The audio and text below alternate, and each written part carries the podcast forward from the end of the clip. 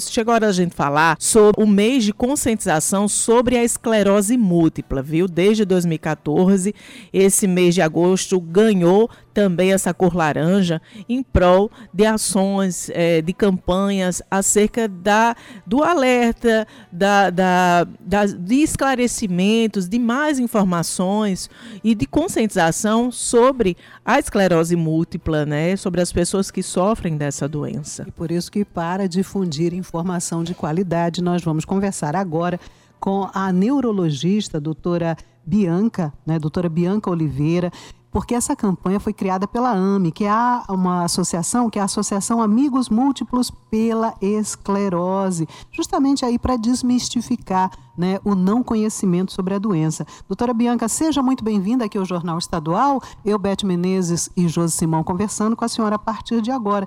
E a gente já ouve falar que a esclerose é uma doença autoimune, é uma doença crônica, é uma doença neurológica. Mas o que, que significa uma doença autoimune? Como é que ela funciona e se comporta no nosso organismo? E quais os sintomas também né, que uma pessoa começa a desenvolver e que serve de alerta para procurar o médico? Bom dia. Bom dia a vocês.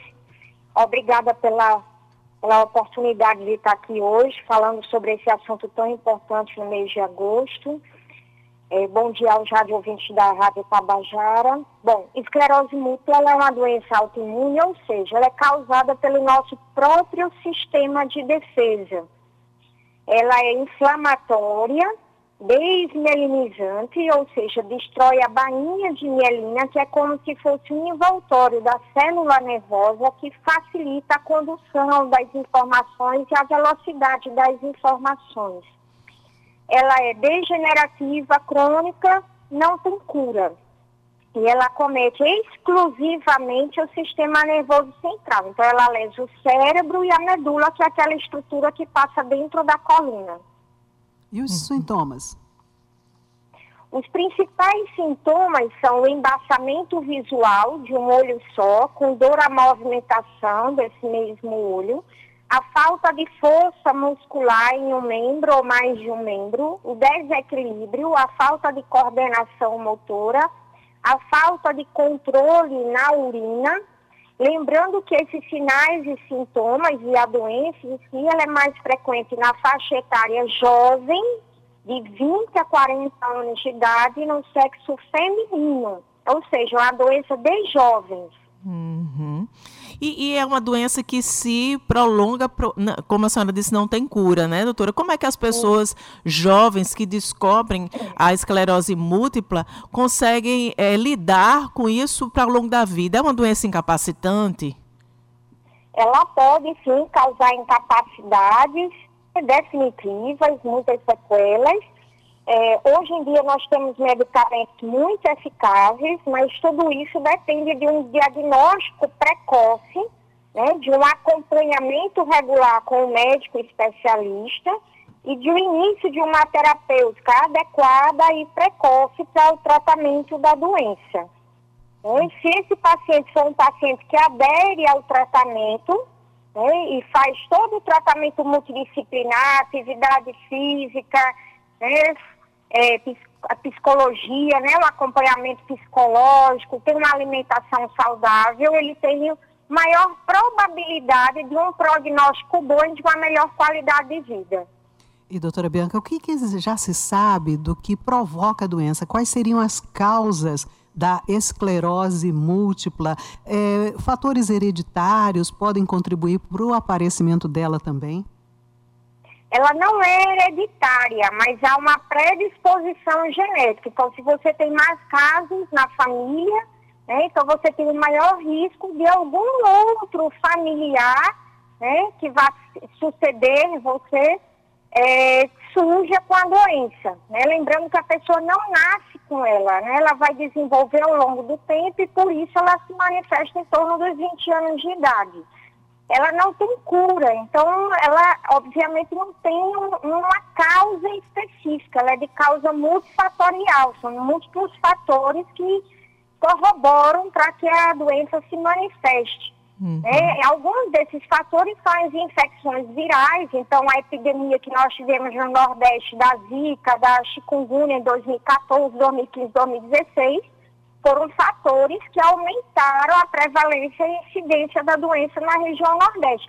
E agora nós tivemos a pandemia da Covid aí, 2020, 2021 e 2022, né, que tiveram maior número de casos nesses três anos, né, que também favorece o vírus da Covid, ele também favorece essas manifestações de doenças autoimunes.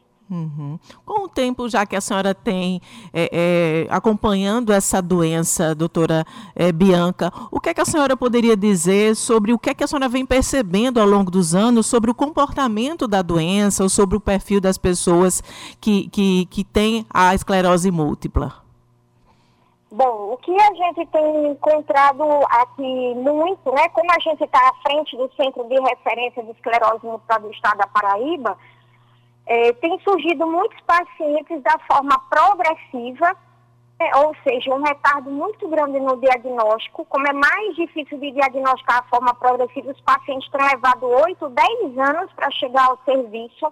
Né? Então, a demora em pensar nesse diagnóstico nas formas progressivas da doença e encaminhar logo para o centro de referência, porque é gratuito, atende SUS, né? É porta aberta, não precisa regular pela Secretaria de Saúde, pelos postinhos de saúde, né? pela unidade básica. Então, esse retardo em enviar o paciente para a nossa opinião, para o nosso parecer no centro de referência. Lembrando que ele funciona na FUNAV, né, ali por uhum. trás do Hospital de Trauma, na BR. Uhum. E a outra questão que a gente vem observando é que uns pacientes que não são de forma progressiva, fazem o tratamento de forma regular, bem direitinho, que tomam a sua medicação de forma correta, eles têm evoluído com a qualidade de vida e com a maior sobrevida do que os pacientes de 5, 10 anos atrás. Né? Então, as novas terapêuticas, os novos medicamentos que têm chegado, eles realmente são muito eficazes em relação ao controle da doença. Uhum. E como a senhora está alertando e chamando a atenção para o fato né, de que, sendo uma doença progressiva também, o diagnóstico precoce, o tratamento iniciado cedo, né, traz aí uma melhor qualidade de vida.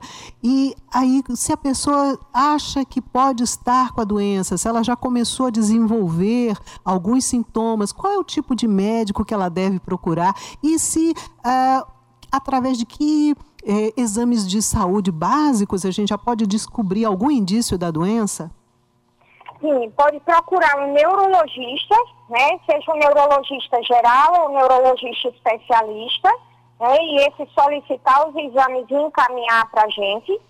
Como a gente deixa também o serviço à disposição para tirar dúvidas, né? É muito comum nessa época a população ou procurar pessoalmente o serviço ou para quem mora em outras cidades, né, que tem dificuldade para locomoção, pode enviar um e-mail para o nosso serviço, né, que é o crempb.gmail.com, C-R-E-M-P-B.gmail.com, e tirar suas dúvidas, contar a sua história, anexar exames, que o neurologista do centro de referência vai avaliar o e-mail e vai responder pessoalmente esse e-mail para a pessoa que enviar.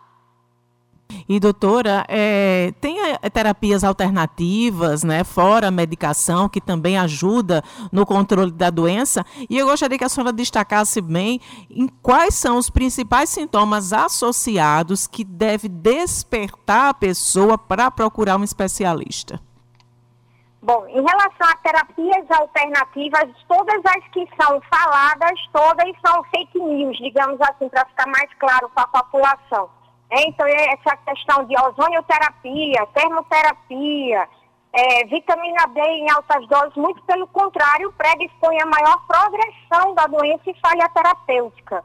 Né? Uhum. É, o que é comprovado é que você tem que ter uma mudança do seu estilo de vida né?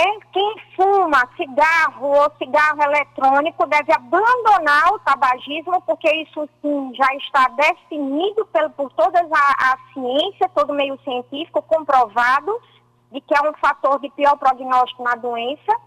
a alimentação saudável e a atividade física. São fatores que estão comprovados cientificamente de que realmente impactam no prognóstico na qualidade de vida do paciente.